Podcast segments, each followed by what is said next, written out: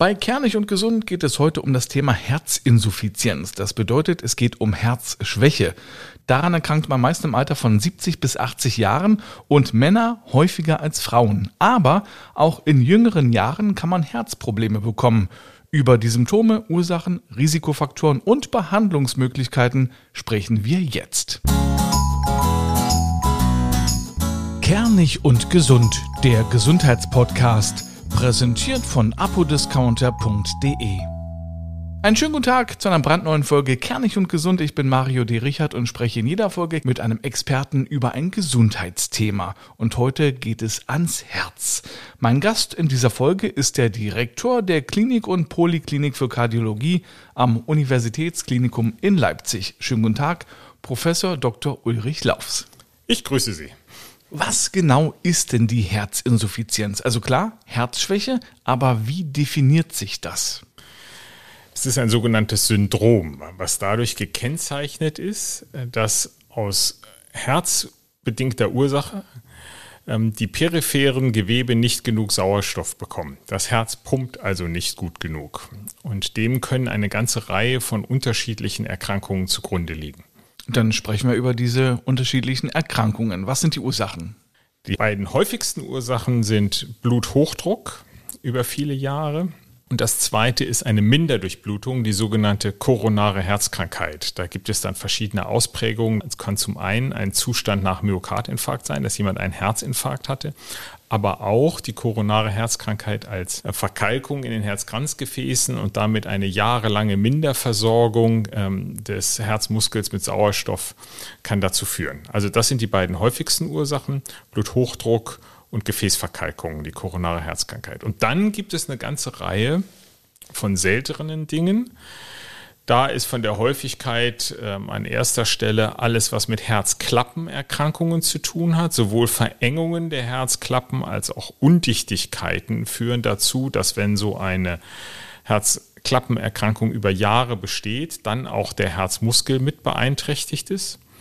Eine zweite große Familie sind äh, entzündliche Erkrankungen. Der Herzmuskel kann im Rahmen von Infektionen mit betroffen sein. Das ist die sogenannte Myokarditis. Und dann gibt es eine Reihe von Stoffwechselerkrankungen, die auch den Herzmuskel befallen können. Und schließlich sind auch, und das ist jetzt schon ähm, eine etwas seltenere Kategorie, ähm, genetische äh, Erkrankungen zu nennen. Aber im Prinzip, wenn ich das runterbrechen würde, alles, was mit dem Herzen zu tun hat, Krankheiten des Herzens, können in der Folge dann zu einer Herzschwäche führen. Oder fast alle.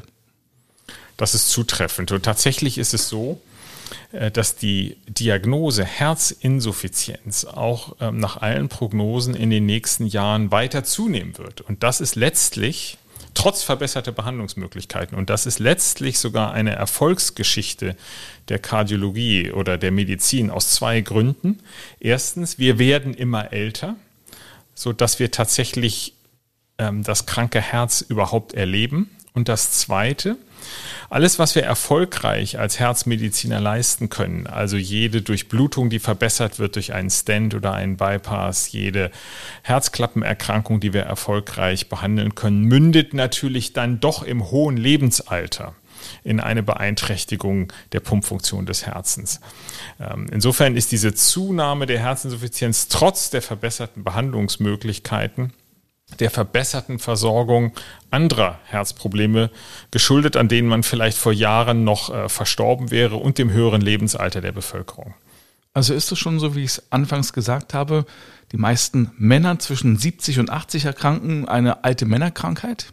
Das ist ein klein bisschen überholt, weil wir auch gelernt haben, wie wir Herzinsuffizienz äh, definieren. Und äh, im Vordergrund steht, ähm, dass zu wenig Blut gepumpt wird und das kann grob gesagt zwei Ursachen haben. Einmal, dass zu wenig ausgeworfen wird und diese Phase, in der das Herz sich zusammenzieht, die wird auch als Systole bezeichnet, diese Auswurfphase.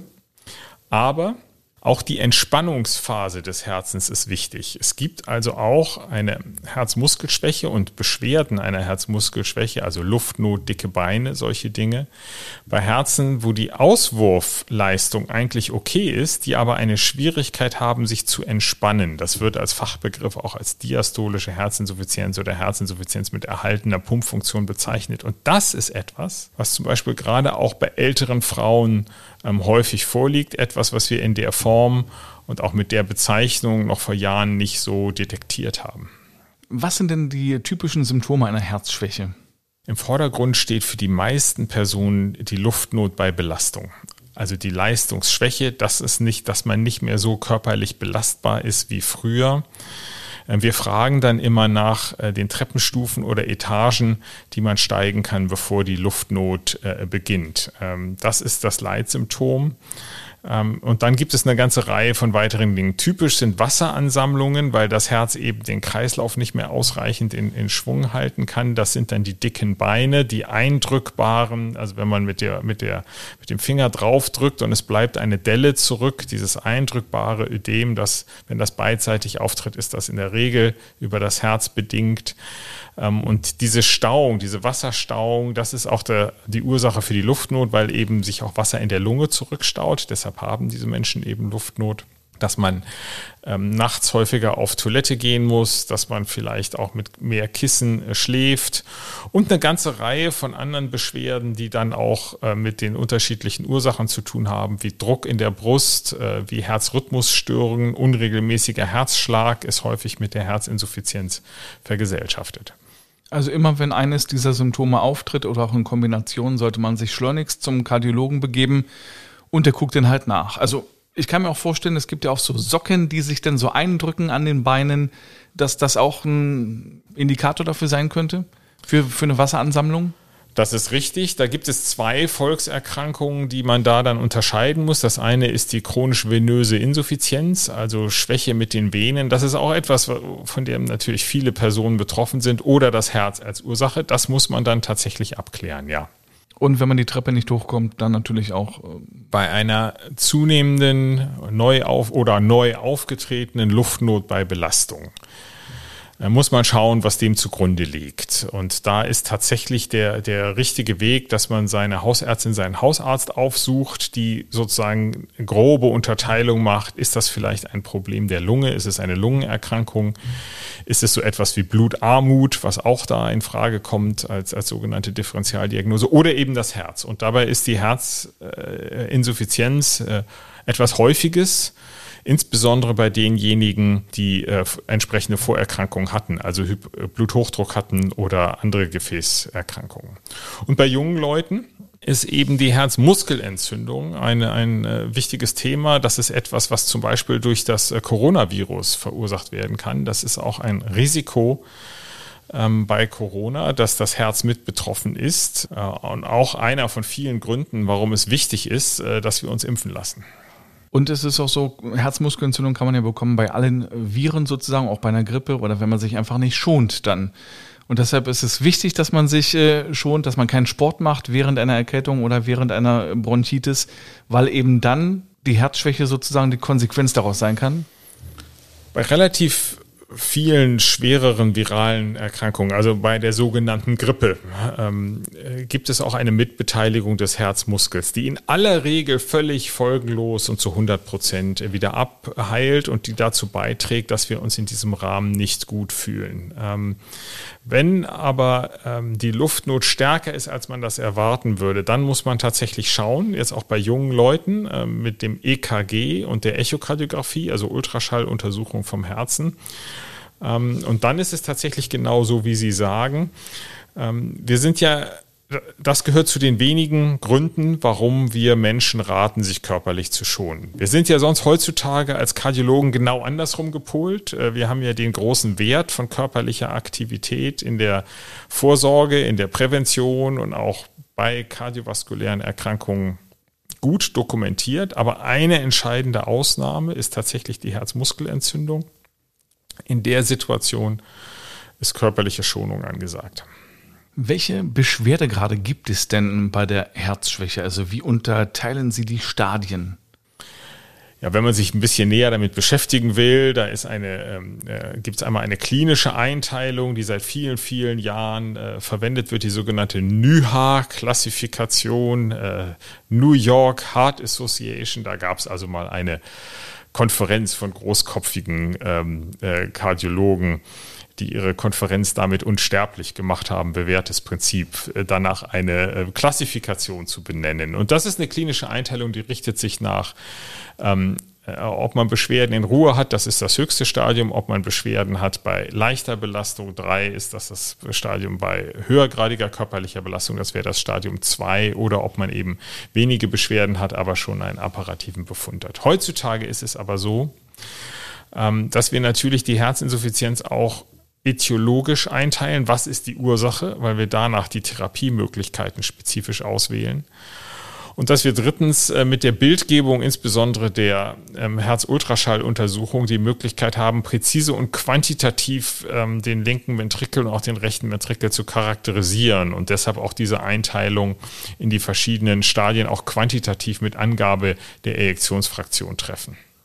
Aber ist es denn grundsätzlich eine fortschreitende Erkrankung, die zwangsläufig dann zum Tod führt irgendwann? Also wird es grundsätzlich immer schlechter? Wenn wir es schaffen, eine behandelbare Ursache erfolgreich anzugehen, dann äh, kann man sogar eine Erholung auch erreichen. Das ist also nicht der Fall, dass es immer schlechter wird. Also mhm. zum Beispiel bei, äh, Beispiel ist die äh, ist eine Herzmuskelentzündung eines jungen Menschen, die die gut wo körperliche Schonung und die richtige Herzmedikation regelmäßig eingenommen wird, da kann es sogar zu einer kompletten Erholung kommen. Zweites Beispiel, wenn die Ursache zum Beispiel eine Engstelle der Aortenklappe ist. Das ist dann wie wenn Sie bei einer Pumpe den Schlauch zuhalten und die Pumpe muss gegen den Widerstand anpumpen und dann läuft Ihnen die Pumpe heiß im übertragenen Sinne. Dann wird der Herzmuskel krank. Wenn man dann die Aortenklappe ähm, mit einem Herzkatheter ersetzt oder operiert, dann kann sich das vollständig wiederholen, äh, erholen. Das gleiche gilt auch für andere Herzklappenerkrankungen. Wenn wir eine Durchblutungsstörung haben und wir können die Durchblutung wiederherstellen, dann in Abhängigkeit äh, von der Ausprägung und den Details kann es zu einer Erholung kommen, beziehungsweise äh, kann es zu einer stabilen Situation kommen, die dann über, über viele Jahre stabil ist. Ein ganz, eine ganz entscheidende Säule dabei ist eine optimale und, und gut umgesetzte medikamentöse Therapie. Also beeinflusst die Herzschwäche nicht zwangsläufig die Lebenserwartung? Nicht zwangsläufig ist es tatsächlich so, dass natürlich zu den Dingen, an denen wir sterben als Homo sapiens, äh, da gehört natürlich das Herz ganz vorne mit dazu. Ähm, und tatsächlich ist es so, dass ähm, am Ende, in dem Moment, wo der Tod eintritt, äh, ist es ja so, dass ein lebenswichtiges Organ dann seinen Dienst einstellt und da spielt das Herz natürlich eine wichtige Rolle. Ja, insofern ist es äh, die häufigste Todesursache. Herz-Kreislauf-Erkrankung und speziell die Herzinsuffizienz ist eine häufige Todesursache. Trotzdem ist es aber so, dass wenn jemand ein krankes Herz hat heutzutage, dass man mit einer richtigen Behandlung, auch mit einem kranken Herz, tatsächlich wesentlich länger leben kann, als sonst vielleicht die Lebenserwartung gewesen wäre, noch, noch vor 10 Jahren oder 20 Jahren. Das ist gut dokumentiert. Also die Behandlung der Herzmuskelschwäche hat sich wesentlich verbessert. Und an dieser Stelle machen wir nach einer kurzen Unterbrechung weiter.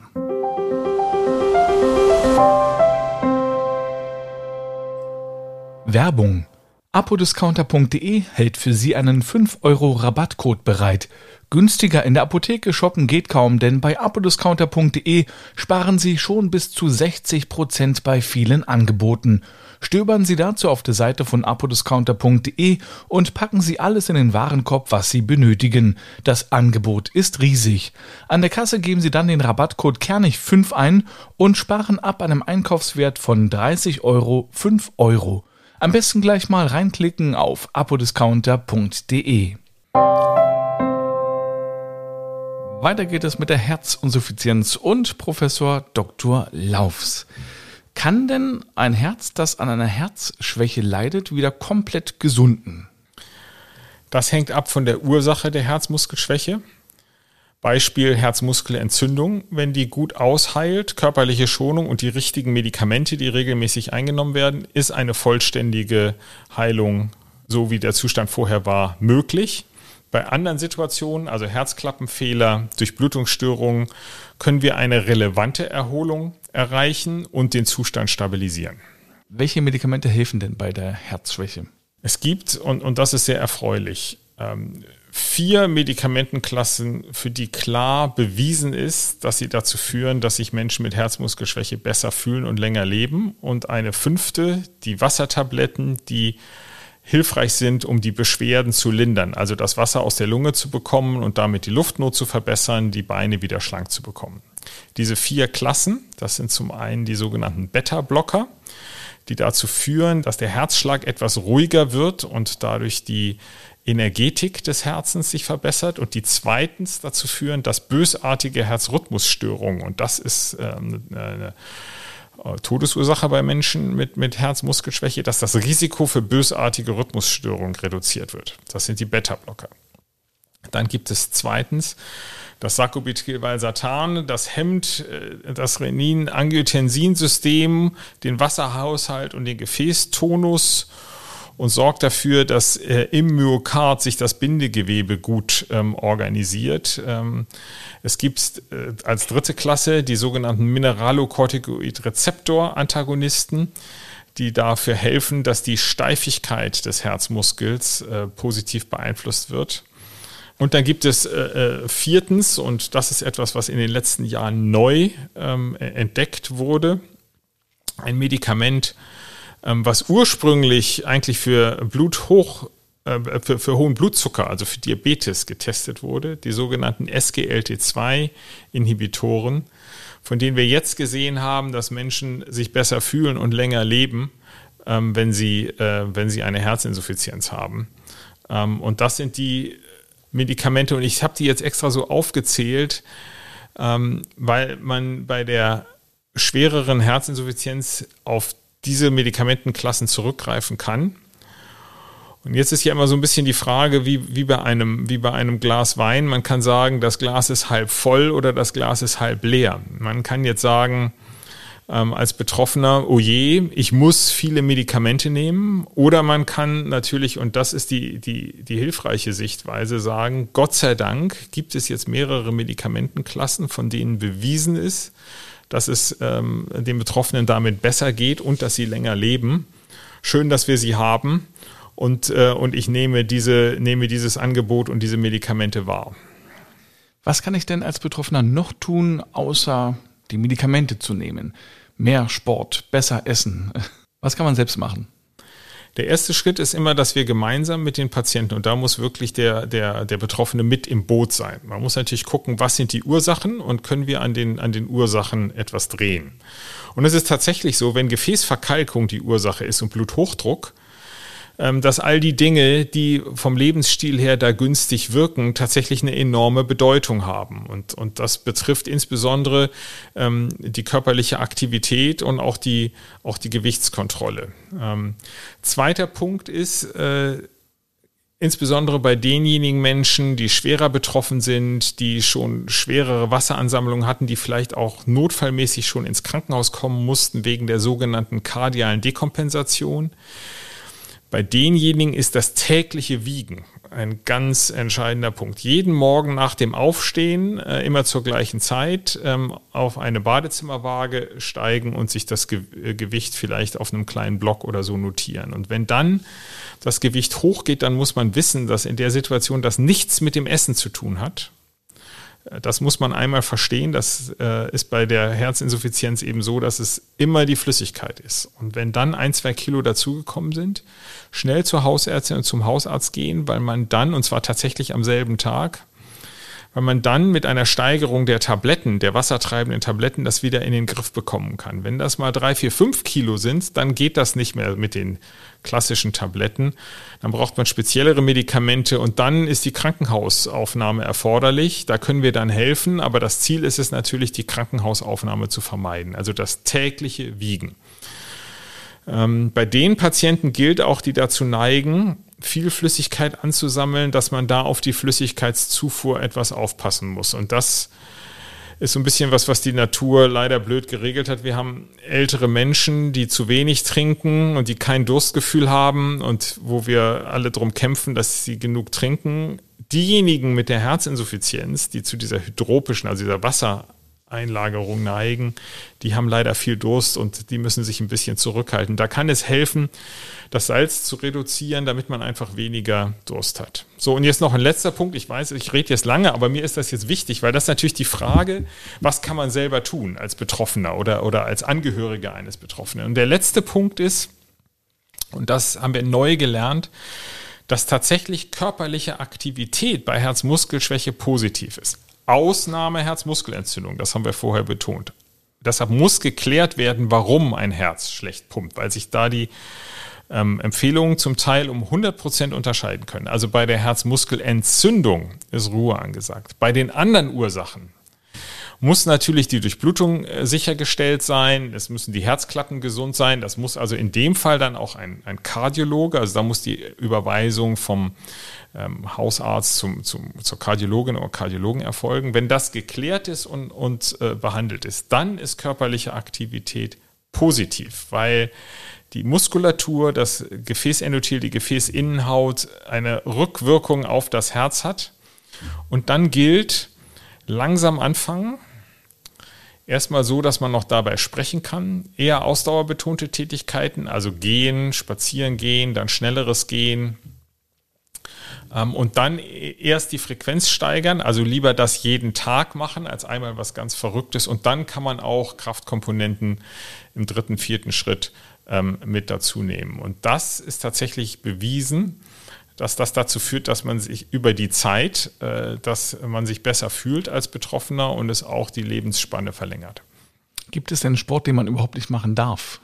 Also ganz reine ähm, ähm, kraftbetonte Aktivitäten, die mit einer sehr stark, mit einem sehr starken Druckanstieg im Oberkörper verbunden sind, sind nicht günstig. Das kann man sich aber auch gut vorstellen. Also zum Beispiel Gewicht heben. Also in dem Moment, ähm, äh, sozusagen ein, ein, ein, den, die sogenannte Nachlast für das Herz dramatisch erhöhen. Und das Herz muss dann gegen diesen gewaltigen äh, Druck anarbeiten. So etwas wäre nicht richtig. Das heißt jetzt nicht, dass pauschal jede Art von, von, von Kraftsport nicht günstig ist. Natürlich ist für die Stabilisierung der Wirbelsäule und so weiter auch, auch ähm, kraftbetonte. Jetzt, jetzt wird es ein bisschen auch hier akademisch. Also die allermeisten Dinge, die man tut im Alltag, so etwas wie, äh, wie Tanzen, Gartenarbeit und so weiter, hat Ausdauerkomponenten und Kraftkomponenten. Da kann man das gar nicht trennen. Aber wenn es jetzt um ein spezielles Trainingsprogramm geht, ist bei der Herzinsuffizienz äh, sind die ausdauerbetonten Tätigkeiten im Vordergrund zu sehen und die kraftbetonten Tätigkeiten kommen dann mit dazu. Professor Laufs, es war wieder sehr aufschlussreich. Vielen Dank dafür. Sehr gerne und auf Wiederhören bis zum nächsten Mal. Und Ihnen vielen Dank fürs Zuhören. Die nächste Folge Kernig und Gesund gibt es schon am nächsten Mittwoch. Wenn es Ihnen gefällt, lassen Sie gerne eine Bewertung da und empfehlen Sie den Podcast gern weiter. Bis zum nächsten Mal. Tschüss.